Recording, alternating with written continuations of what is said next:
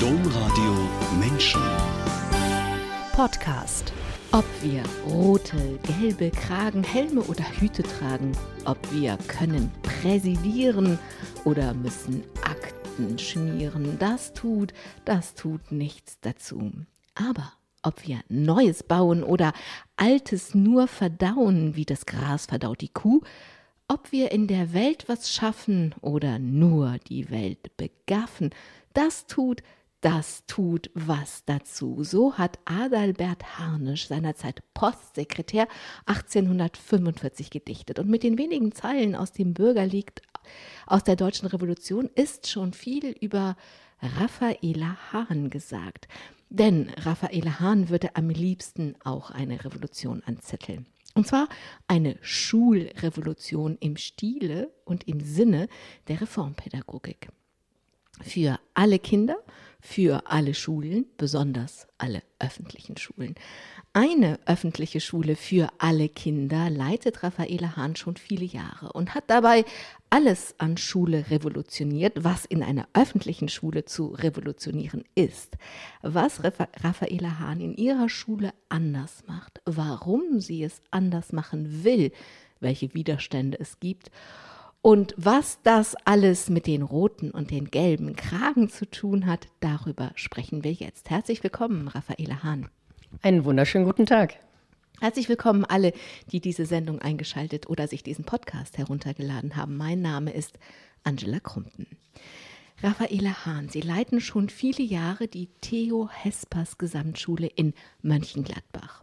Und darin, also in Gesamtschule und Theo Hespers, steckt schon jede Menge Wesentliches über sie. Fangen wir mit der Gesamtschule an.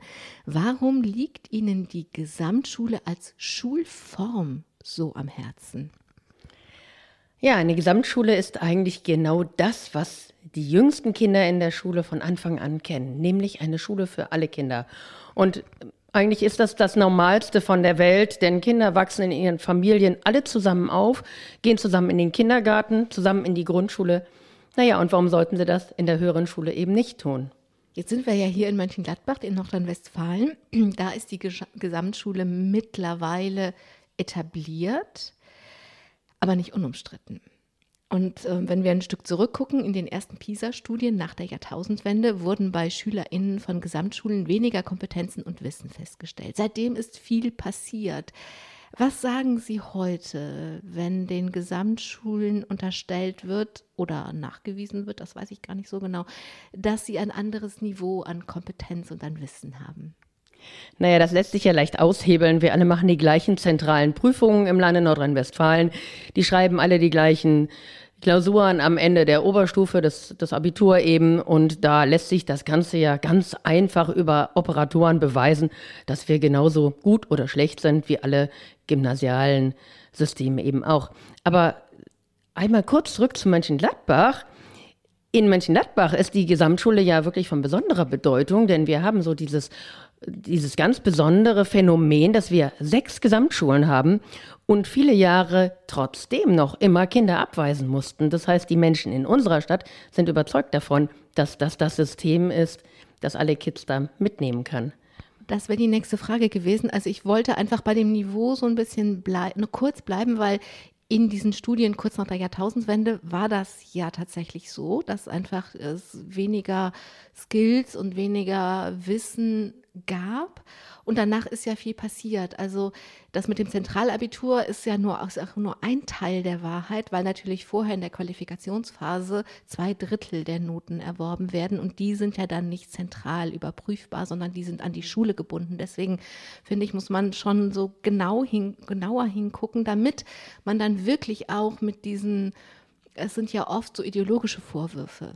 Deswegen finde ich, muss man präzise sein und einfach gucken, was ist dran oder was ist nicht dran. Wir kommen gleich zu dem Elternwillen. Also was würden Sie denn heute sagen? Die ersten PISA-Studien sind lange her, das sind bald 20 Jahre.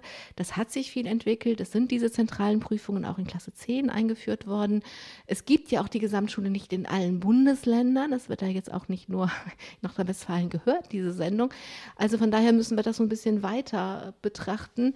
Was würden Sie heute sagen? Fühlen Sie sich als Leiterin einer Gesamtschule safe, was die Kompetenzen und die Wissen, das Wissen Ihrer Abiturienz angeht? Ja, tatsächlich tue ich das.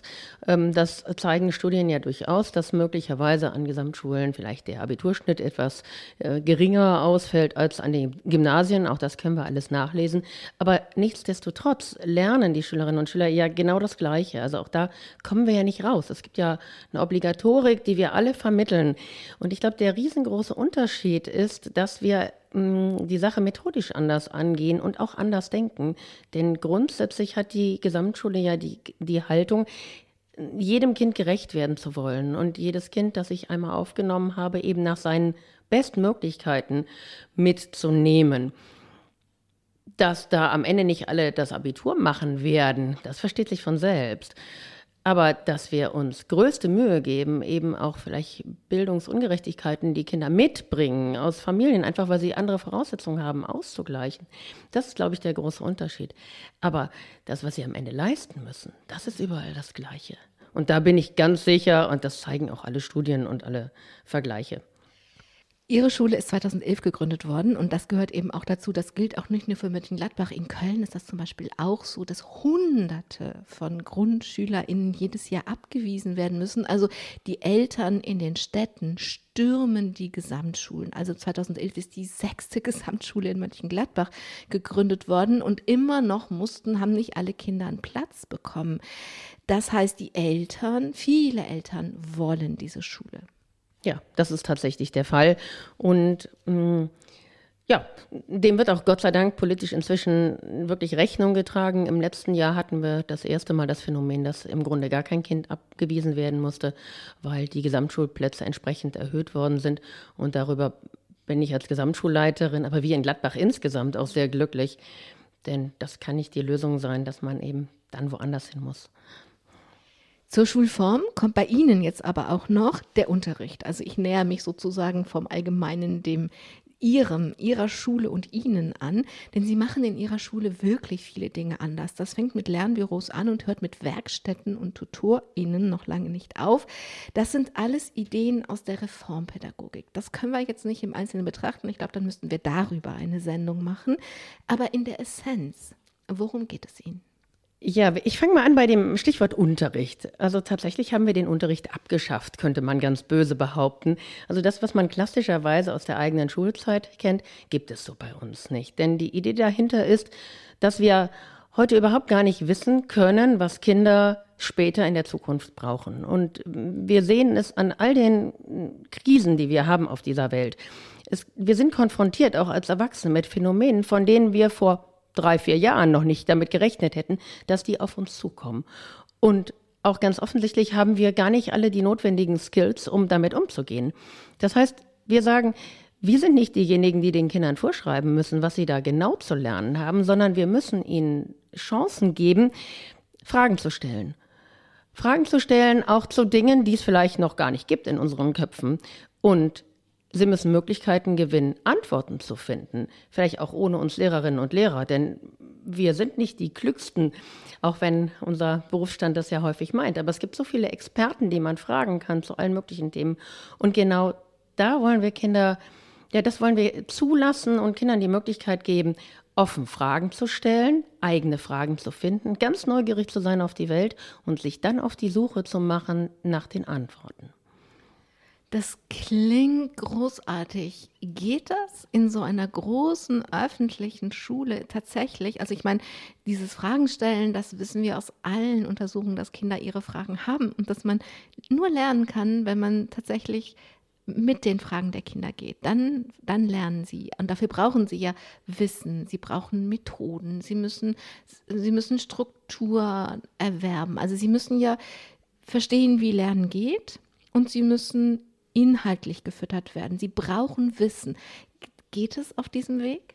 Ja, Gott sei Dank mussten wir uns da selber gar nicht ein eigenes System überlegen, sondern mit unserer Schulgründung wurde quasi zeitgleich von drei Menschen, unter anderem Gerald Hüther, dem Neurobiologen, und Margret Rasfeld, einer Schulleiterin AD, die viele Schulen, auch schwierige Schulen geleitet hat, ja, ein System, ich möchte fast sagen, erfunden, in Form gebracht, das eben genau das ermöglicht. Also einerseits im öffentlichen Schulsystem alle Regeln zu erfüllen und alle Vorgaben zu erfüllen und auf der anderen Seite eben genau diese Freiräume zu schaffen, in denen ich ja, methodisch lernen kann, aber trotzdem frei forschen lerne und mich entwickeln darf und letzten Endes meine eigenen Potenziale, die ich als Kind, als Mensch sowieso mitbringe, die wirklich ausschöpfen zu dürfen.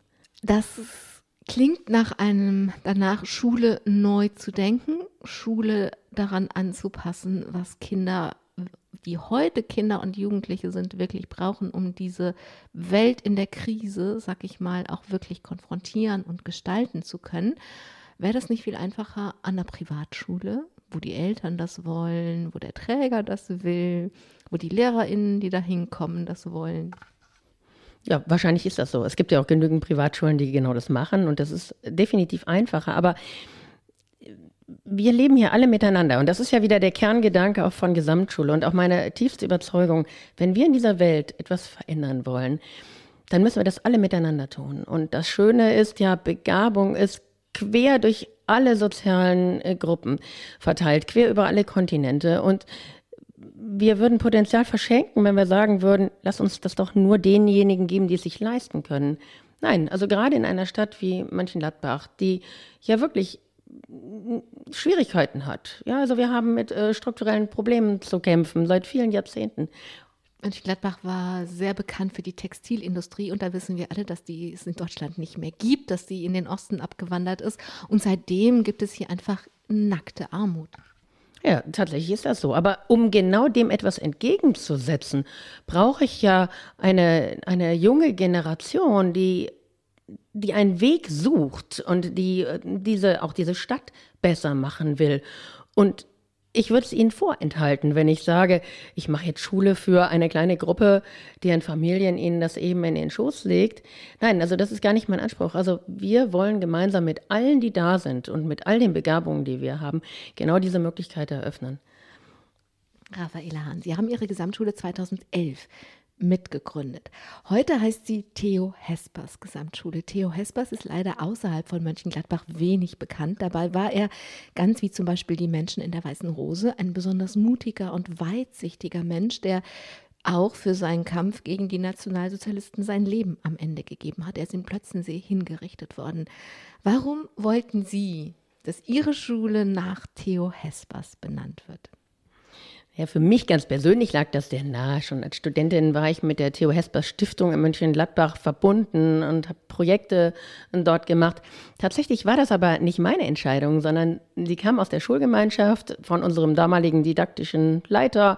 Der hat es eingebracht und letzten Endes war es der Sohn von Theo Hespers, der uns überzeugt hat, dass wir diesen Namen wählen sollten.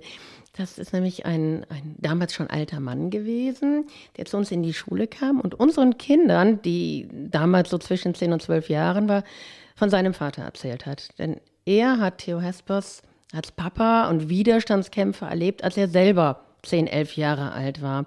Und er hat mit ihm im Gefängnis gesprochen, kurz bevor er hingerichtet worden ist. Und all diese Geschichten, die er erlebt hat, von der Flucht über die grüne Grenze, ähm, von dem Leben zu Hause, der Angst, das hat er unseren Kindern die ja im gleichen Alter waren wie er damals, hat er das erzählt. Und das war so beeindruckend. Ähm, er hat auch gesungen, also er hat ihnen immer äh, Lieder aus dem Widerstand vorgesungen. Es war für alle so beeindruckend, dass nachher tatsächlich alle Eltern, Kinder, Lehrer gesagt haben, das ist ein Mensch, der hat so viele Facetten. Also es ist eben nicht nur der erwachsene Widerstandskämpfer, sondern er bringt was mit, das auch Kinder immer noch ja nicht nur fasziniert, sondern tief berührt.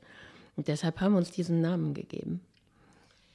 Es ist ja eins, sich so einen Namen zu geben. Der steht dann bei Ihnen an der Tür oder auf dem Schulhof oder auf Zeugnissen oder auf Briefköpfen herum. Aber das ist ja, das ist ja nicht wirklich das, was ein Schulname soll. Und das ist ja egal, welchen Schulnamen es sich gibt. Also ihre Schule ist in der Innenstadt. Wenn die jetzt Schule in der Innenstadt hieße, wäre das ja auch eine Aussage über diese Schule. Aber wenn ich sie Theo Hespers Gesamtschule nenne, nach einem Widerstandskämpfer, dann unterstelle ich Ihnen jetzt einfach, dass dieser Name Programm sein soll. Aber wie geht das? Wie macht man aus einem Namen ein Schulprogramm oder ein Schulprofil? Ja, äh, es gibt mehrere Anknüpfungspunkte. Vielleicht nehmen wir eines der bekanntesten Zitate von Hespers, der sagt, die Veränderung der Lebensverhältnisse, wenn, also wenn ich die Lebensverhältnisse verändern will, dann liegt dem auch eine andere Gesinnung, also eine andere Haltung zugrunde.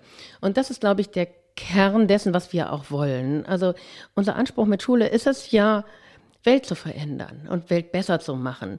Und letzten Endes geht das nur, wenn ich wachen Auges durch die Welt gehe und wenn ich eine innere Haltung mitbringe, die ganz wie in dem Lied, das Sie zitiert haben, eben nicht nur darauf guckt, die Welt zu begaffen, sondern tatsächlich etwas Neues zu schaffen, etwas Gutes. Das ist letzten Endes genau das, was Hespers ja auch uns mitgegeben hat, dass ich eine, eine ähm, offene, freiheitliche Gesinnung in mir tragen muss, eben um diese Welt zu gestalten. Aber wie macht man das? Davon, dass ich das Theo Hespers nenne. Ich meine, wenn natürlich der, der Sohn erzählt, diesen, die damals 10, 11, 12 waren, die werden davon geprägt worden sein. Aber jetzt heute, wie, wie machen Sie das, dass Ihre neun Jahrgänge an SchülerInnen etwas von dieser Haltung lernen? Naja, das fängt schon damit an, dass wir eine ganz bunte Schülerinnenschaft und eine ganz bunte Lehrerinnenschaft sind. Und dass auch ganz bewusst äh, wir uns entschlossen haben, eine Schule ähm, gegen Rassismus und für Courage zu sein. Das ist ja ein anderes Label. Das heißt, uns ist es wichtig, das in, in das Jetzt zu transportieren, dadurch, dass wir ähm, ganz bewusst mit unserer Schulsozialarbeit zum Beispiel ähm, Kinder miteinander lernen lassen, umzugehen, gut miteinander umzugehen. Vielleicht ganz anders, als sie das aus ihren Familien kennen. Ähm, dadurch, dass wir einen ganz enormen Wert auf Toleranz legen und das auch immer und immer wieder thematisieren. Ähm, ja, natürlich auch, dass wir über Theo Hesper sprechen und ähm, nicht nur bei Klassenfahrten nach Plötzensee in Berlin fahren, sondern auch an den wichtigen Tagen, seinem Geburtstag oder dem Tag seiner Hinrichtung, an der Gedenkstele, die wir vor der Schule äh, stehen haben, kleine ja, Erinnerungsfeiern machen, die die Schüler gestalten. Oder ja, dafür sorgen, dass tatsächlich alle etwas aus der Biografie kennen und sich damit auseinandersetzen. Aber faktisch geht es gar nicht so viel um die Historie, sondern um das, das Jetzt und das Miteinander jetzt. Sie haben gerade das Bürgerlied nochmal zitiert, Raffaele Hahn mit den roten und den gelben Kragen, ob wir die in der Welt was schaffen oder die Welt nur begaffen. Und dieses Lied erwähne ich nicht nur, weil das einfach so gut zu dem passt, was sie selber an Haltung der Welt gegenüber haben und was sie selber schaffen wollen, sondern weil sie es von klein auf kennen. Sie sind hier in Mönchengladbach aufgewachsen. Da könnte man jetzt denken, okay, die ist hier aufgewachsen und immer hier hängen geblieben. Keinesfalls, aber das, klammern, das machen wir später, dass sie viel von der Welt gesehen haben. Ich würde gern mit diesem Bürgerlied anfangen. Das haben Sie schon als Kind gesungen, oder? Tatsächlich weiß ich gar nicht, wann ich das zum ersten Mal gehört habe, aber irgendwie gehört es immer schon dazu. Aber damit es dazu hört, dazu gehört, deswegen frage ich danach, das gehört nicht in jeder Familie mit dazu. Muss, ist es doch eine Aussage über die Familie, in der Sie groß geworden sind? Ja, tatsächlich komme ich aus einer, ähm, einer Familie, in der immer viel diskutiert worden ist und wo den, also allen, meinen Eltern, meinen Onkel und Tanten, denen war es eben auch nicht egal. Die sind im Grunde hochpolitisch, ob, ja, obwohl die eine Seite ja eher bäuerlich äh, geprägt war und die andere Seite eher ja, so aus dem um Bürgertum kommt. Aber man hat sich in der Welt umgeguckt. Ähm, vielleicht kommt auch dazu, dass die Familie meines Vaters eine Fluchtgeschichte hat, dass sie, ähm, dass mein Großvater äh, schon vor Mauerbau gesagt hat, ich möchte den Bauernhof hier in der damals noch nicht, ja doch schon DDR, aber noch nicht geteilten, äh, im noch nicht geteilten Deutschland, ich werde ihn verlassen. Ich bleibe nicht in einem Land, das mich gefangen nimmt. Und, die sind damals geflohen. Ähm, ich glaube, in dieser Familie ist immer ganz offen und mit wachem Blick eben auf auch Missstände geguckt worden. Und das habe ich als Kind mitbekommen. Ich habe natürlich schon von früh auf damit diskutiert, obwohl ich ein Mädchen war. Und es hat mich aber auch immer, ja, es hat mich immer begeistert. Und Sie haben das aufgenommen. Es gibt eine Anekdote aus Ihrer Kindergartenzeit. Da geht es um eine Katze und eine Erzieherin. Und, diese Anekdote hat so zwei Seiten. Das eine ist das, was im Kindergarten passiert ist. Aber was ich eigentlich noch viel wichtiger finde, ist das, was dann bei Ihnen zu Hause passiert ist. Was hat es mit dieser Katze, dem Kindergarten und der Erzieherin auf sich? Ja, eigentlich ist mir das ja immer noch ganz unangenehm. die Geschichte ging damit aus, dass ich die Erzählung äh, gebissen habe. Aber warum habe ich das eigentlich gemacht? Die hat nämlich mit einem Stein nach einer Katze geworfen, die immer in diesen Garten gekommen ist. Und zu Hause hatten wir immer Katzen und es war ganz klar, dass man Tier nichts tut und gut mit denen umgeht. Und ich war so wütend und äh, hatte als kleines Mädchen gar keine Worte dafür. Also auch dieser dieser Autoritätsperson, dieser Respektperson jetzt verbal was entgegenzusetzen, dass ich da einfach meiner Entrüstung ähm, ja, Ausdruck verschaffen wollte, musste. Ähm, ja, ich habe das dann natürlich zu Hause erzählt, beziehungsweise es wurde uns äh, ja mitgegeben und wir haben darüber gesprochen und überlegt, was wir jetzt da tun könnten. Und meine Eltern haben das, fanden das auch nicht gut, dass dieser Katze da Leid zugefügt worden ist. Und wir haben später gemeinsam gesprochen, soweit ich das erinnern kann. Ich war ja wirklich klein, aber man hat mich da nicht allein gelassen. Aber das ist das, warum ich danach frage. Ich glaube, ich hätte das sonst nicht aufgegriffen, aber ich finde, es hätte so viele Möglichkeiten gegeben, als Eltern darauf zu reagieren, dass ein kleines Mädchen aus dem Kindergarten kommt und sagt, hm, ich habe die Erzieherin gebissen. Also sie hätten gerügt werden können. Es hätte nicht hinterfragt werden können, warum sie das gemacht haben. Es gibt einfach, ich finde, manchmal lohnt es sich, die Lupe auf was draufzulegen und zu verstehen, was passiert ist, sondern sie sind ja auch nicht dafür gelobt worden, dass sie die Erzieherin gebissen haben. Ne? Sie schütteln den Kopf. Aber am nächsten Tag ist jemand mit ihnen in den Kindergarten gegangen und sie haben und es ist versucht worden, das zu klären oder mit der Erzieherin zu sprechen. Ich finde das bemerkenswert. Ja, aber das ist äh, tatsächlich für mich Normalität gewesen. Also ich hatte eine tolle Familie, die sich da um mich gekümmert hat und denen auch das eben nicht egal war. Die, meine Eltern haben mich da begleitet. Das war aber so selbstverständlich. Für mich ist das überhaupt gar nicht unnormal. Das ist doch toll, wenn es selbstverständlich ist. Wenn Sie heute eine Schule leiten, die eine Schule für alle Kinder sein will, dann meinen Sie das so alle Kinder. Sie haben zum Beispiel, ich glaube, drei Kinder an der Schule, die das Down-Syndrom haben. Das liegt auch an den Erfahrungen, die Ihr Bruder gemacht hat, der nicht einfach an die Schule im Sprengel gehen konnte. Ja, mein äh, Bruder, der hat tatsächlich auch das Down-Syndrom und ich, ja, für mich war das ganz normal als Kind. Also er ist mein kleiner Bruder, er ist ein Jahr jünger als ich und ähm, ja, natürlich sind wir zusammen aufgewachsen, aber ich habe das irgendwie als Kind natürlich gar nicht einordnen können, warum er ja nicht so aufwächst wie ich, warum man nicht in, in einen Kindergarten gehen kann wie ich oder in eine Schule. Und es wurde mir natürlich immer bewusster, dass es da diese Ausgrenzung gibt. Und das war auch familiär nicht immer ganz leicht. Also ähm, Handicap äh, wurde zu dem Zeitpunkt in den Jahrzehnten natürlich auch noch als, ja, schwierig angesehen, als etwas, das man nicht haben will, das vielleicht peinlich ist.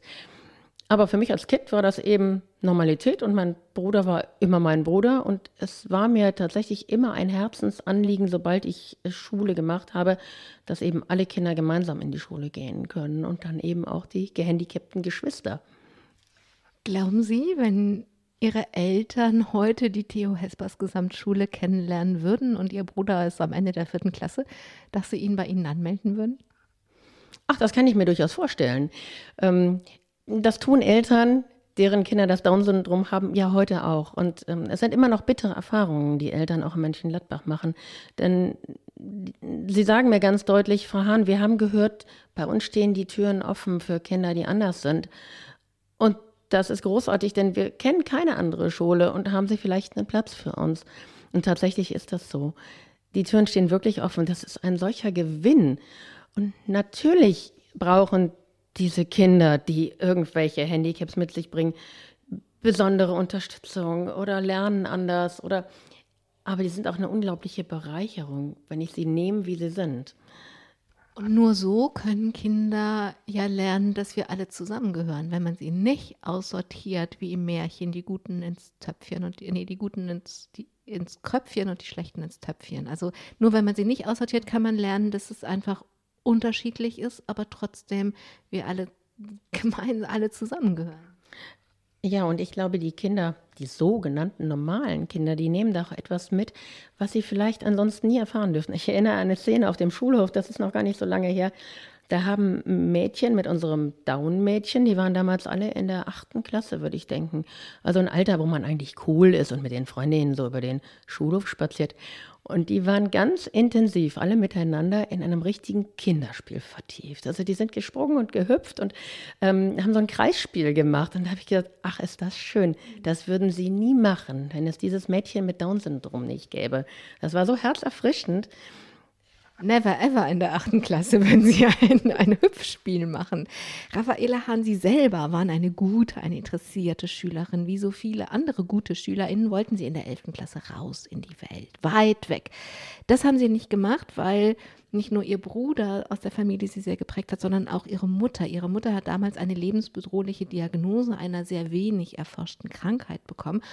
Und damit war klar, die kann auch wirklich bald sterben. Das kann passieren. Und dann geht ja die Tochter nicht ans andere Ende der Welt. Sie sind dann in eine andere Schule in Deutschland gegangen, das sprach man gleich, damit sie geografisch in der Nähe sein konnten. Ihre Mutter hat sie aber in der Art, wie sie auf die, diese, diese Diagnose und auf diese Krankheit reagiert hat, sehr beeindruckt. Was hat sie so beeindruckt? Ja, sie hat mich nicht nur beeindruckt, sondern sie hat mich tatsächlich über 25 Jahre, die sie am Ende gelebt hat mit dieser Krankheit obwohl kein Arzt das für möglich gehalten hat, die hat mich wirklich zutiefst geprägt. Ähm, es gibt so eine, ja, es gibt eigentlich eine Schlüsselszene aus den späteren Jahren ihres Lebens, in denen sie immer gekämpft hat gegen diese Krankheit. Also sie hat immer mit Lebenslust und Lebensfreude alles gemacht, was gegen sie wollte, wenn es ihr einigermaßen gut ging, reisen und, und äh, war unglaublich interessiert, hat sehr viel gelesen, war sehr klug. Ja, und in, in den letzten Jahren dann hat sie irgendwann einen, einen Schlaganfall erlitten, noch auf ihre Erkrankung dazu. Und als der Chefarzt ihr dann auf der Intensivstation mitteilte, sie wissen aber, dass sie jetzt sterben können, dann hat sie ihm, obwohl ihre Sprache komplett verwaschen war, geantwortet, sie auch. Und das spiegelt so ein Stück weit ihre Haltung. Also sie war hm, trotzige Lebensbejaherin. Sie hatte keine Angst vor dem Tod, überhaupt nicht. Das hat äh, sie auch tatsächlich mir mitgegeben. Also es, es, gibt gar keine Furcht an dieser Stelle, sondern es gehörte alles dazu. Also diese Krankheit, dieses Akzeptieren, auch, auch nie ein, ein echtes Klagen. Und sie hatte echt schreckliche Schmerzen. Es war kein, kein schönes kein schöner Lebensweg. Jeder andere hätte wahrscheinlich gesagt, um Himmels Willen, ich will das nicht aushalten. Und sie tat es aber, weil sie gesagt hat, der Rest meines Lebens, der ist so schön und so toll. Ähm, ja, letzten Endes haben wahrscheinlich meine Kinder ihr noch ein paar Jahre geschenkt, weil sie so glücklich war, dann bei uns zu leben und diese kleinen Mäuse erleben zu dürfen, tatsächlich noch fünf Jahre lang eigentlich, ähm, dass sie sich immer gewehrt hat zu sterben. Und was ist das, was Sie daran geprägt hat? Können Sie heute, auch wenn Sie zum Beispiel, also da, da hört es ja dann spätestens auf, wenn jemand wirkliche Zahnschmerzen hat, dann hm, den Sonnenuntergang zu sehen. Also können Sie das, wenn Sie wirklich gebeutelt sind, in welcher Form auch immer, physisch, psychisch, keine Ahnung, was Ihnen passiert, Ungerechtigkeiten, trotzdem so das Leben angucken, wie Ihre Mutter das gemacht hat? Ich glaube tatsächlich schon. Das spiegelt man mir auch an der Schule.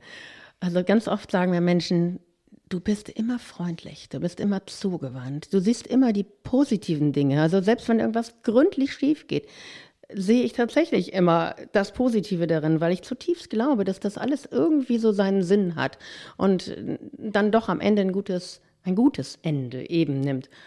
Und es kann mich, glaube ich, wenig, sehr, sehr, sehr wenig aus der Ruhe bringen.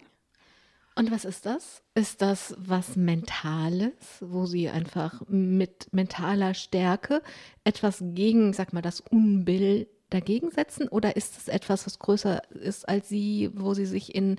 Also, was ist das, was macht, dass sie so sind? Ich, also, das hat sich entwickelt. Und ich glaube, ja, das ist einerseits ähm, eine Haltung, eine ganz tiefe innere Haltung, die aber letzten Endes darauf beruht, dass ich zutiefst daran glaube, dass diese Welt gut ist. Und weil ich zutiefst daran glaube, dass auch ich nicht aus Zufall hier bin, dass es irgendetwas gibt, das uns als Mensch hier in diese Welt geworfen hat. Und ich habe halt dieses eine Leben und ich sehe es auch irgendwie als, ja, Pflicht ist der falsche Ausdruck, aber als meine Aufgabe, mit diesem Leben etwas zu tun, wo am Ende vielleicht nicht nur ich sagen kann, ja, dieses Leben hat uns alle irgendwie weitergebracht.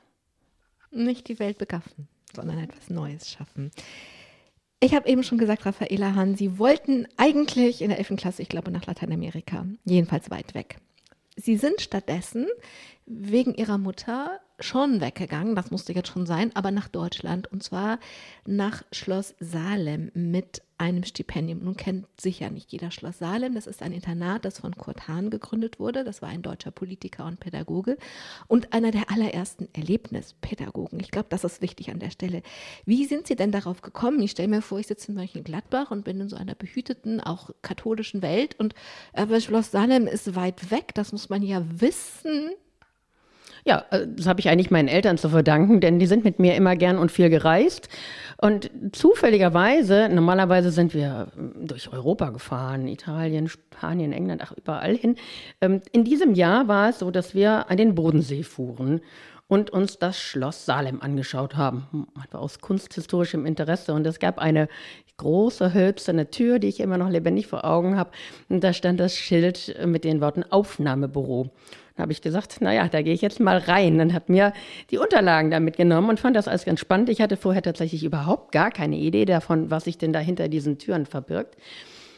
Und dann habe ich mich eigentlich aus Jux und Dollerei, muss man ehrlich sagen, denn das Schulentgelt ist horrend. Das hätten wir nie bezahlen können.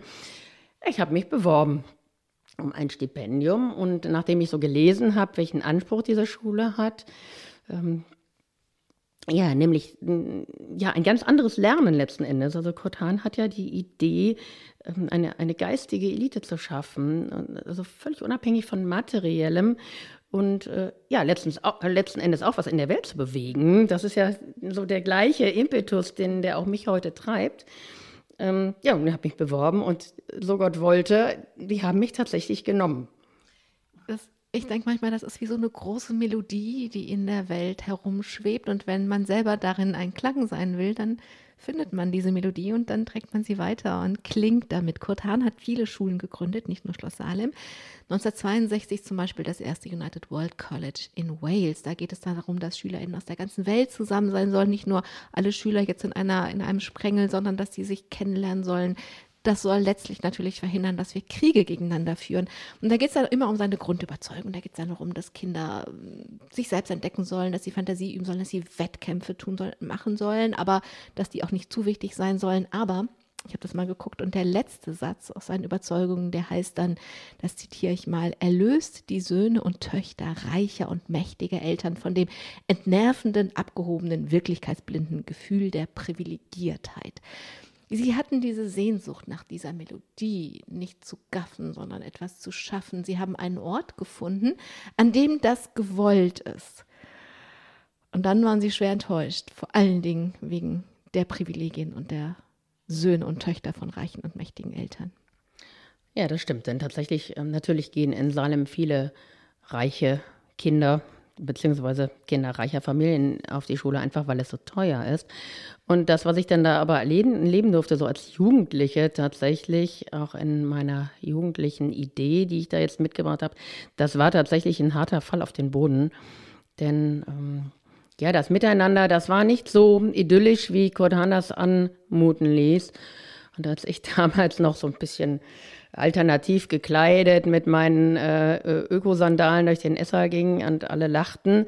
Dann habe ich gespürt, dass das mit der Akzeptanz der Andersartigkeit da nicht weit her ist. Und auch so der Umgang, dass man sich gegenseitig beklaut hat, obwohl es tatsächlich überhaupt niemand nötig hatte, das hat mich schwer schockiert, tatsächlich. Ich habe mich da relativ allein gefühlt. Das hätte es auch gewesen sein können mit Ihnen, Ihrem Klang und der großen Melodie von der Reformpädagogik wenn nicht in diesem Jahr noch was passiert wäre, denn sie haben dann von der Schule die Möglichkeit bekommen, ein paar Monate nach Kalifornien zu gehen, an eine andere Reformschule, die heißt Athenian School, also wenn man das frei übersetzt, äh, nach diesem athenischen Demokratievorbild eine Schule, die gibt es heute noch. Ähm, ich habe mir das angeguckt im Internet, das ist ganz spannend, was da steht. Sie waren bei voller Übernahme der Kosten drei Monate oder ungefähr in, in Kalifornien und das war dann das, was Sie gesucht haben. Ja, tatsächlich. Also da habe ich dann die Ideen von Kotan tatsächlich wiedergefunden und da wäre ich auch glatt geblieben, wäre meine Mama nicht gewesen. Ähm, denn das, war das komplette Gegenprogramm zu dem, was ich in Salem gesehen habe. Da hat man tatsächlich auf Augenhöhe miteinander fast basisdemokratisch gelebt und gearbeitet. Da waren Lehrerinnen und Lehrer wirklich Ansprechpartner und Mentoren. Da hat man das ernst gemeint mit dem, wir gehen raus in die Natur, in die Welt, wir, wir verändern was. Da hat man ähm, sich mit Nachhaltigkeit beschäftigt. Da äh, haben wir hier in Deutschland noch gar nicht ernsthaft darüber nachgedacht, dass man die Welt da in den Blick nehmen sollte. Ja, und das waren, das waren alles Dinge, ja, die finden Sie eben bei Kotan, auch theoretisch. Und da habe ich dann gedacht, aha, das geht doch. Also diese Idee ist nicht nur Fiktion, man kann das umsetzen. Und letzten Endes war das der entscheidende Moment, wo ich gedacht habe, Schule, Schule ist wirklich ein lohnenswertes Pflaster. Obwohl ich bis zu dem Zeitpunkt eigentlich noch nie darüber nachgedacht hatte, mich mit Schule weiter zu beschäftigen. Sie sind ja auch erstmal nach Schloss Salem zurückgegangen und haben dann dem Schulleiter damals Dr. Bueb eröffnet, also nee, hier bleibe ich nicht. Also mit Stipendium und alles, was auch in Sie investiert worden war. Sie waren ja jung, ich schätze mal, Sie waren so 16 oder 17 oder irgendwie sowas was für, also wie tough, dann dahin zu gehen und sagen, ja, nee, das ist das, was ich will, aber sie leben das hier nicht, also bleibe ich hier nicht. Ja, ich glaube, das hat auch für Erstaunen gesorgt. Ähm, ja, aber tatsächlich, ja, mir war das ernst und ich habe das ja auch mit voller Überzeugung getan. Ich erinnere mich gut an das Gespräch mit dem Dr. Burb in seinem Büro damals und er war nicht amüsiert über meine Entscheidung, aber er hat das genommen. Und ich weiß das sehr zu schätzen. Immerhin hat man mich ein Jahr da finanziert und hätte das auch weitergetan. Und letzten Endes habe ich ja nun diese Schule auch irgendwie enttäuscht. Und ihr, ja, wenn ich ehrlich bin, auch vor den Kopf gestoßen. Wie man das vielleicht als Jugendliche dann in dem Moment auch tut. Ähm, ja, ich bin dann wirklich mit, mit Überzeugung zurück an meine alte Schule gegangen, an das Gymnasium Odenkirchen traditionelles, aber für mich damals wirklich tolles Gymnasium. Und ähm, ich habe gesagt, ich brauche nicht die Reichen und Schönen und ich brauche auch keine Ideologie dahinter, keine äh, unbedingt die Idee der Reformpädagogik. Denn vieles von dem, was auch Cortana formuliert, das fand ich auch in meiner alten Schule und da habe ich viel glücklicher gelernt. Was für ein Unterschied, wie sie weggegangen sind und wie sie zurückgekommen sind. Es gab mal für, es gab mal die Agenda 2010, das ist lange her, und da gab es diesen Spruch ähm, global denken, lokal handeln. Und ähm, sie haben diese ganze, äh, dieses weltweit umspannende, äh, diese Idee haben sie mitgenommen und dann nach Mönchengladbach-Odenkirchen. Also ich stelle mir vor, dass sie einfach natürlich dieselbe waren und doch ganz verändert. Ja, äh, wobei dieselbe waren, ich glaube, das ist, ist das nicht immer so im Leben, dass man dieselbe bleibt, ganz im Inneren? Natürlich, aber trotzdem stelle ich, also ich, es ist ja, das ist einfach krass. Ich meine, mit 16, also man hat noch so wenig Erfahrung gemacht und ein Jahr ist ein Sechzehntel des Lebens oder ein Siebzehntel des Lebens. Heute ist ein Jahr, schweigen wir darüber. Aber ich stelle mir vor, dass es einfach, dass sie wirklich dieselbe Schule als letztlich natürlich dasselbe, dieselbe Schülerin völlig anders angeguckt haben. Wenn ich ganz ehrlich bin, ich erinnere das gar nicht gut. Ich erinnere mich, wie ich da zurückkam und ähm, auch in meinen alten Freundeskreis zurückkam. Alle haben sich so ein bisschen gewundert, aber wir sind relativ schnell zum Alltag übergegangen.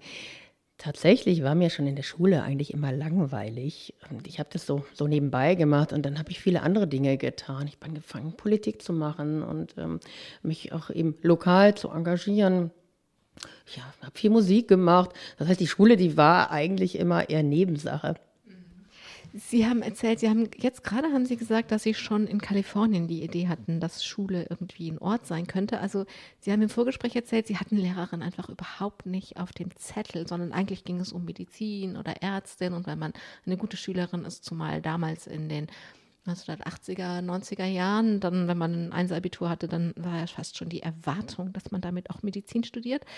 Aber es ist Ihnen von Ihren KlassenkameradInnen angetragen worden, das zu tun? Ja, es war im Geschichtsunterricht. Ähm, es waren nicht alle sehr begeistert von unserem Geschichtsunterricht. Und ich weiß, nach irgendeinem Referat, das ich gehalten habe, und äh, ich weiß gar nicht mehr, was ich erklärt habe, haben Mitschülerinnen zu mir gesagt, warum wirst du eigentlich nicht Lehrerin? Du machst das so toll, das macht so einen Spaß, wenn du uns was erzählst. Und dann, ja, dann kam dieser Gedanke, ja, warum eigentlich nicht? Und die Idee von Kotan, die hatte mich ja sowieso schon fasziniert und gepackt tatsächlich. Und ja, dann war der Entschluss schnell klar.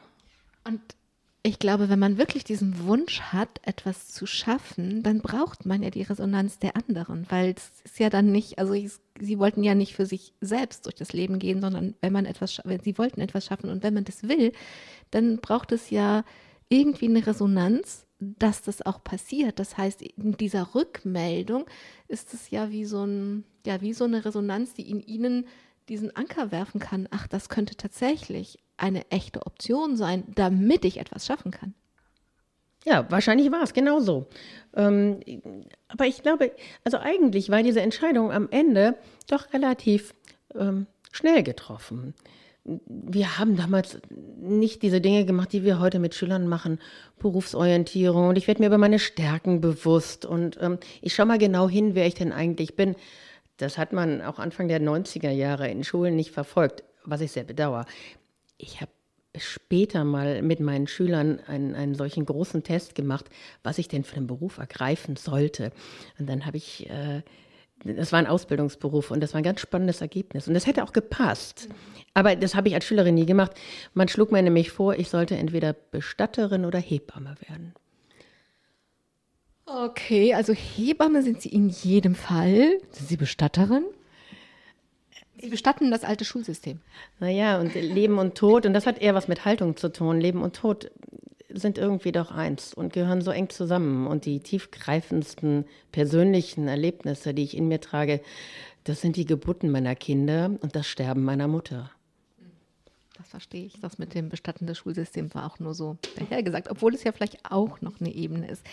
Sie haben dann, Sie haben sich nicht nur in der Schule gelangweilt, Sie haben sich auch im Studium gelangweilt, deswegen haben Sie viele Fächer studiert und am Ende noch Psychologie bis zum Grundstudium, damit es nicht so langweilig war. Das heißt, Sie haben aber natürlich auch viel gelernt, Sie haben die Politik weitergemacht, Sie haben viele weiter- und Fortbildungen gemacht über Projektmanagement und alles Mögliche, was sie heute alles gut gebrauchen können. Aber vor allen Dingen haben sie sich umgeschaut und sie haben die Laborschule in Bielefeld entdeckt. Ja, oh ja, sehr intensiv. Ich war mehrere Wochen dort und durfte da wirklich Einblick nehmen. Ähm, damals noch Susanne Thorn als Schulleiterin und ähm, ein tolles System. Und das hat mich immer mehr bestärkt, dass wenn ich in die Schule gehe, es auf jeden Fall anders machen möchte. Denn die Laborschule ist ja nun tatsächlich nicht nur so ein Vorzeigebeispiel, sondern es ist das Labor des Landes Nordrhein-Westfalen. Und tatsächlich war die Idee dahinter immer herauszufinden, wie man gut Schule machen kann. Wie lernen Kinder am besten und wie geht das im öffentlichen Schulsystem? Und die zeigen uns das inzwischen seit vielen Jahrzehnten. Umsetzen tun wir es trotzdem nicht. Sie wollten das aber, deswegen haben Sie nach dem Studium, man studiert ja Sekundarstufe 1 oder Sekundarstufe 2, also ne, so, Sie haben Sekundarstufe 2 studiert, das heißt, Sie hätten natürlich an jedes Gymnasium dieses Landes gehen können, Sie wollten aber eine, an eine Gesamtschule und das war damals schon ungewöhnlich. Ja, ich glaube, ich war die Einzige in meinem Referendarsjahrgang, die sich ganz bewusst eine Gesamtschule als Ausbildungsstätte gewünscht hat. Und es war für mich ganz klar, obwohl ich ja selber aus traditionellen Gymnasien kam, immer unglaublich gern in die Schule gegangen bin und auch mit Leichtigkeit da gelernt habe, war es für mich klar, dass das nicht der Weg von Schule sein kann. Und dann waren Sie junge Referendarin, hatten zumindest schon mal ähm, den Anspruch, alle Kinder vor sich sitzen zu haben. Ich weiß nicht, wie das dann war in ihrer Ausbildungszeit, wie heterogen oder wie homogen ihre Schülerinnenschaft damals war. Aber sie hatten das dann. Und dann? Ja, ich glaube, ich habe im Referendariat dann schon einiges anders gemacht, als man das so erwartet. Ich hatte tolle Seminarleiter, aber es waren drei alte Männer. Und die haben im Grunde Schule sehr traditionell gedacht. Das, meine beiden Fachleiter haben das auch so von sich behauptet. Aber sie haben mich gelassen und das rechne ich ihnen hoch an, denn ich durfte offene Unterrichtsformen ausprobieren. Das habe ich von der ersten Stunde an getan. Und mein Hauptseminarleiter, Herr Neisius, der hat uns tatsächlich, ihn habe ich nie unterrichten sehen. Ich weiß nicht, wie er Unterricht gemacht hat, aber er hat uns einen so großen Handwerkskoffer mitgegeben, wie man Unterricht überhaupt denken kann. Das war ja ein Stück Offroad im Grunde. Und im, selbst im Referendariat habe ich dann Lehrproben gezeigt, wo sich heute kein Mensch mehr traut. Also wo man sagt, Mensch, also du kannst doch nicht so eine ganz offene Form machen, du weißt doch gar nicht, was dabei am Ende der Stunde rauskommt. Ja, genau, und davon bin ich auch immer noch zutiefst überzeugt. Ich muss gar nicht wissen, was am Ende der Stunde dabei rauskommt, sondern die Schülerinnen und Schüler, die bringen uns dahin zu diesem Ende. Und ist es so? Ja, das ist so. Das ist so. Ähm, Haben Sie ein Beispiel? Da ich ja leider, wirklich leider nicht mehr so viel unterrichte, habe ich äh, auch nicht mehr so viele Beispiele aus dem eigenen Unterricht. Aber ich habe eins aus dem Unterricht eines Kollegen, der in unserem neuen System Schule im Aufbruch das erste Mal ein Projekt gemacht hat. Und irgendwann stand er vor mir und hat gesagt, um Himmels Willen, jetzt muss ich mich einarbeiten in die ähm, irgendwie die Theorie von schwarzen Löchern und vom Planetensystem. Da habe ich doch gar keine Ahnung von. Aber ein Schüler macht das oder eine Schülergruppe. Und dann habe ich gedacht, tu das bitte nicht. Diese kleinen Knirpse werden so unglaublich stolz sein, nachher zu erzählen, was sie alles rausgefunden haben. Und dann kann man sie ja beweisen lassen, woher sie ihr Wissen haben. Und genau darum geht es. Ich muss nicht alles wissen. Das ist so eine Tradition von Lehrerinnen und Lehrern. Irgendwie sind wir alle als Besserwisser ausgebildet worden.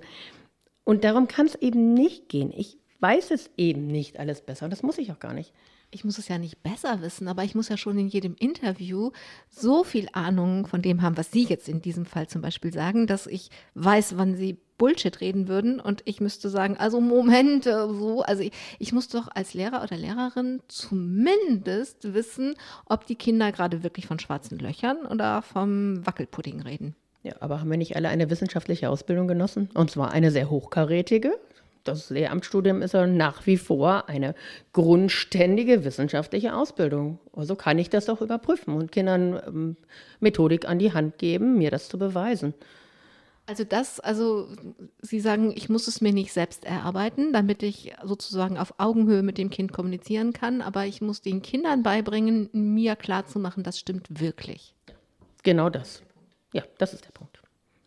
Verstehe. Sie sind dann als junge Lehrerin an eine Gesamtschule gegangen, auch das war ungewöhnlich. Und dann kam eben, ich mache es jetzt ein bisschen im Zeitraffer, 2011 diese Chance, eine Schule mit aufzubauen, weil dann die Stadt gesagt hat, die Stadt Mönchengladbach, also bevor wir jetzt jedes Jahr 400 Kinder abweisen, machen wir dann noch eine sechste Gesamtschule. Und wir haben ja schon darüber gesprochen, was sie auch anders machen. Und wenn ich die Zeit ein bisschen im Blick habe, fehlen mir noch mindestens zwei größere Themen. Das eine ist, sie sind, also es geht einmal um Familie und einmal um Kunst. Ich nenne mal die beiden Themen. Fangen wir mit der Familie an. Raffaela Hahn, Sie sind ja nicht nur passionierte Schulleiterin oder passionierte Schulrevoluzerin, sondern Sie sind auch passionierte Mutter. Sie haben vier Söhne von noch im Kindergarten bis gerade erstes Abitur geschafft. Und sie sind aber, und darauf will ich raus, ganz früh ermutigt worden, diese Bereiche nicht zu trennen. Hier privat, Familie und dann ähm, beruflich Schule, sondern beides auch räumlich zu vereinbaren. Wer hat sie wann ermutigt und warum war das so eine Schlüsselszene?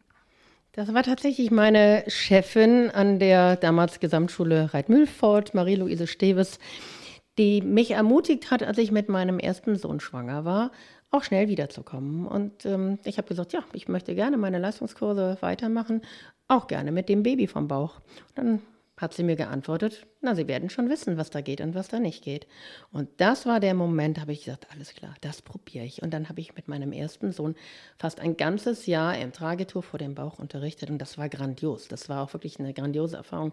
Die Schülerinnen und Schüler, die waren unglaublich ruhig. Also selten war es im Unterricht so ruhig wie in dieser Zeit. Und es ging eben. Das kennt man ja von allen Schulhunden. Sobald ein, ein, Hund im Raum ist, sind die leiser, sie äh, schrabben nicht so mit den Stühlen, weil sie wissen, dass das für den Hund Stress ist. Also ich stelle mir vor, bei einem Baby erst recht. Ja, das ist der Grund, warum wir auch inzwischen sechs oder sieben Schulhunde haben bei uns. Ähm, und es gibt tatsächlich in Australien und Neuseeland das Projekt der Schulbabys. Und letzten Endes macht man das eigentlich nicht mit eigenen Kindern, sondern dann kommen Menschen von außen mit den Babys in die Schule. Aber ja, das ist genau die Erfahrung, die ich habe. Und die, die, der zweite Punkt. Entschuldigung, aber es ist doch total organisch, das mit dem eigenen Kind zu machen. Weil erstens sind Sie dann da und außerdem ist es eben nicht so was Künstliches. Da kommt jemand und macht mal eine Unterrichtsstunde und wir lernen, wie man mit Babys umgeht, sondern das ist einfach und ich lerne auf das Leben zu reagieren. Es geht natürlich auch nicht mit jedem Kind. Also, mein erster Sohn hat das mit Freude gemacht. Der ist dann durch den Klassenraum gekrabbelt irgendwann und fand das alles ganz spannend. Mein zweiter Sohn, der hat nur geschrien und den habe ich relativ schnell zu Hause gelassen. Das muss ja für alle organisch sein. Das muss ja auch für das Kind passen und darf keine Qual werden, um Himmels Willen. Und tatsächlich, und das war für mich leicht, aber es gibt eben Menschen, die haben Schwierigkeiten, diese Rollen zu vermischen. Ich, ich spiele in meinem Leben so viele Rollen und als Mutter trete ich ja auch in meiner ganzen Art völlig anders auf als als Lehrerin. Und dann sehen mich aber Schülerinnen und Schüler ja plötzlich in dieser anderen Rolle. Ich persönlich finde das grandios und ich glaube auch, dass das ähm, ein ganz tolles Vorbild ist, gerade für junge Menschen, damit sie sehen, wie kann ich denn Familie und Beruf vereinbaren und ich muss nicht zu Hause sitzen, wenn ich Kinder habe und ich kann auch, ähm, ich kann mich auch weiterentwickeln. Für andere ist das schwer und wenn man sich verbiegen muss und nicht authentisch sein kann, dann macht das keinen Sinn. Das verstehe ich. Ich sage jetzt auch nur ganz kurz, und es ist dann einfach erstmal eine Behauptung, damit wir zur Kunst kommen können, dass Sie natürlich auch eine familienfreundliche Schule sind. Das gilt natürlich auch für Ihr Kollegium und für Ihre Lehrer und Lehrerinnen, dass Sie Ihre Kinder mitbringen können. Sie nicken, das muss jetzt mal. Ja, genau. Ich muss immer ein bisschen vorsichtig sein, auch schulrechtlich, ne, was man da erlaubt und was, was nicht. Aber eins ist ganz klar. Ähm, Menschen, die pflegen, also sowohl ältere Menschen als auch Kinder, die Betreuungsbedarfe ähm, haben zu Hause, die werden bei uns absolut bevorzugt behandelt. Und wenn es keine Betreuung für Kinder gibt, dann kommen die Kinder natürlich mit in die Konferenz oder verbringen den Nachmittag dann mit bei uns. Das ist überhaupt kein Thema. Da handle ich mir oft Widerspruch ein, auch an der Organisation, denn diese Menschen bekommen bei uns handverlesene Stundenpläne. Wenn die sagen, die Oma kann nur am Mittwoch auf das Kind aufpassen, dann haben die eben nur am Mittwoch Unterricht. Also ich glaube, ich wäre bei Ihnen gerne Lehrerin. Kommen wir noch zur Kunst. Ihre Schule hat ein Musikprofil. Das kennt man von Exzellenzgymnasien. Da sind dann ganz viele, meistens bürgerliche Eltern, die ihre Kinder schon in die musikalische Früherziehung gesteckt haben und die dann mit sechs anfangen, Flöte zu spielen, mit acht Klavier. Und dann haben die so ein Grundwissen und dann kann man mit denen wunderbare, großartige Musikprojekte machen. In der Abendstadt Mönchengladbach ist das natürlich anders. Sie halten aber an diesem Musikprofil fest. Wie sieht das aus und warum tun Sie das? Haben wir wirklich von der ersten Stunde an gemacht. Wir hatten keinen einzigen Musiklehrer, aber wir haben in Mönchengladbach eine grandiose Musikschule, die weit über die Grenzen hinaus auch geschätzt ist. Und die haben wir uns ins Haus geholt und haben eine tolle Kooperation. Und das sind die Lehrerinnen und Lehrer, die dann die Kinder, also eine ganze Klasse, auf Streichinstrumenten oder Blasinstrumenten ausbildet, so im regulären Schulalltag. Ja, warum ich das tue? Also ich selber spiele mehrere Instrumente und ich weiß, die Musik öffnet das Herz und das Hirn. Also einmal ist es ein, ein fantastisches Erlebnis, mit anderen Menschen zu musizieren. Das hat so was Erhabendes, was Leichtes. Es schafft ganz viel Gemeinschaft und ein besonderes Lebensgefühl. Das öffnet aber auch das Gehirn, denn damit werden ja Hirnregionen angesprochen, die zum Beispiel auch für die Mathematik ganz entscheidend sind. Also gehört die Musik natürlich in die Schule. Ich könnte jetzt fragen, wie Sie das finanzieren und wie das denn ist, weil die Kinder können ja in der Regel nicht Noten lesen, deswegen habe ich diesen kleinen Prolog eben gemacht, aber das schaffe ich nicht mehr. Also ich, es funktioniert. Ich frage einfach mal, funktioniert es mit dem Musikprofil? Zunehmend schlechter, was nicht an uns liegt, sondern an den Eltern und an einer Haltung, die auch bei Eltern inzwischen Einzug hält, nämlich wenn ein Kind sagt, ich habe jetzt keine Lust mehr, ich möchte das Instrument nicht mehr spielen, dann geben viele Eltern häufig nach. Und klar, das ist so eine Schlüsselfähigkeit, die ich haben muss. Ich brauche auch, um in der Welt was zu schaffen, die Geduld, über Hürden hinwegzukommen. Ich muss, ähm, ich kann scheitern, ich kann hinfallen und trotzdem muss ich weitermachen. Das ist, das Instrument ist eine ganz tolle Gelegenheit, genau das zu lernen, mich anzustrengen und trotzdem weiterzumachen, auch wenn es schwer ist. Mm, da sind wir ja vielleicht einerseits ein bisschen altmodisch, sagen die Eltern, auf der anderen Seite aber wieder revolutionär. Denn wie will ich diese Welt verändern, wenn ich bei jeder kleinen Schwierigkeit aufgebe? Raffaela Hahn, keine Sendung bei mir hört auf ohne einen Wunsch. Was wünschen Sie sich? Ich wünsche mir zutiefst, dass wir das schaffen, eine Schule irgendwann im Vollausbau zu haben, wo alle, die dabei sind, Schülerinnen und Schüler, aber auch Lehrerinnen und Lehrer, wirklich glücklich und zufrieden sind. Ganz so wie in diesem Buch The Big Five of Life. Dass da wirklich das, was ich mit meinem Leben tun will, auch sich entfalten darf. Raffaela Hahn, danke für Ihre Zeit in den Ferien dass Sie uns Ihre Geschichte und Ihre Idee von Schule nahegebracht haben. Ich wünsche Ihnen von Herzen, dass zumindest an Ihrer Schule die Schulgemeinschaft glücklich ist und sich entfalten kann. Ich danke allen, die zugehört haben bis hierhin und natürlich wünsche ich uns das allen, dass wir uns so entfalten können, dass wir die Welt nicht begaffen, sondern etwas in ihr schaffen. Mein Name ist Angela Krumpen. Schaffen Sie gut. Domradio Menschen. Weitere Informationen finden Sie auf domradio.de.